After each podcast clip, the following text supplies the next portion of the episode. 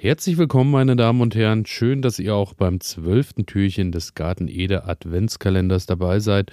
Und heute ähm, geht es um ja eine Kultur, die äh, doch tatsächlich unter recht vielen Namen bekannt ist. Ich muss sagen, ich kannte sie bisher nur unter ihrem, äh, ich glaube, Stammnamen, würde ich jetzt mal so behaupten, aber unter anderem auch als Kukurmeerkraut, Blauhimmelstern, Herzfreude, Liebäuglein und Wohlgemutsblume. Gurkenkraut ist, glaube ich, noch so der geläufigste Name. Es geht heute um Boric.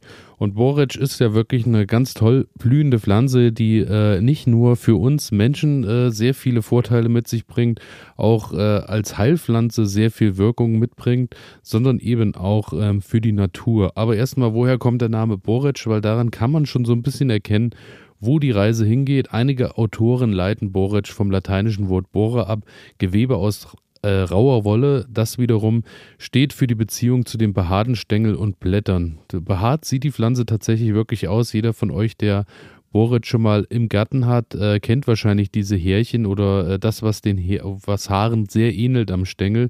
Außerdem äh, erkennt man sie natürlich an der ganz tollen äh, blau-lila äh, Blüte, also eher ins Blaue, würde ich fast sagen. Und äh, davon bildet die Pflanze wirklich jede Menge aus.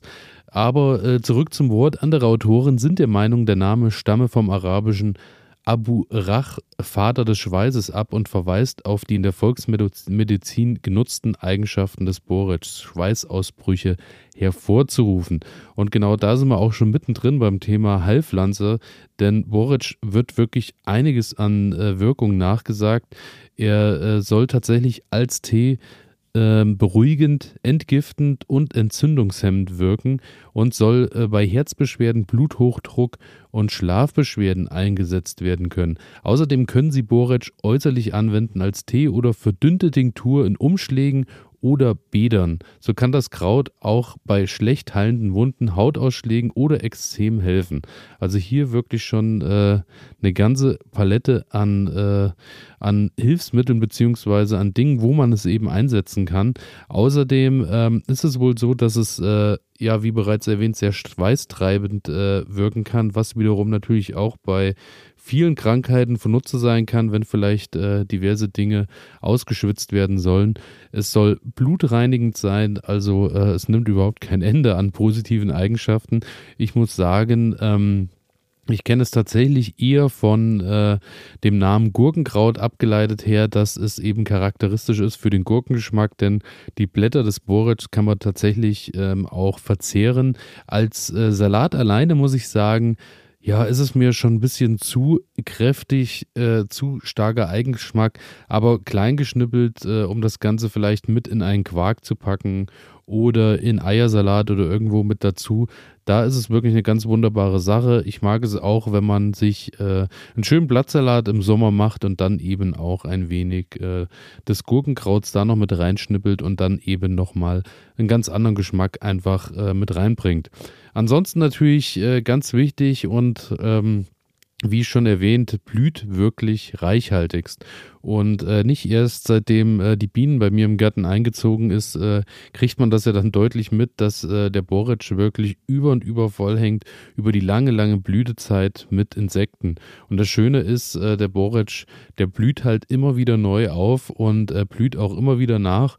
Und ich hatte in diesem Jahr tatsächlich, ich glaube, die letzten Blüten sind dann äh, oder hat dann das zeitliche gesegnet, so Ende Oktober, beziehungsweise ich glaube, es waren sogar noch vereinzelt ein paar, die tatsächlich noch standen bis Mitte November äh, mit Blütenpracht. Und äh, ja, da waren dann schon langsam die Insekten eher, eher in die, in die Winterstarre übergegangen, beziehungsweise die Bienen haben ihre Waben, den Bienenstock ähm, schon nicht mehr verlassen, aber da gab es immer noch eigentlich was zu holen. Und da habe ich auch eine ganz interessante Rechnung gefunden, denn man sagt, äh, Boric nach, sein Nektar hat ein Zacharosegehalt von 42 bis 53 Prozent, was mir jetzt persönlich noch nicht so viel gesagt hat.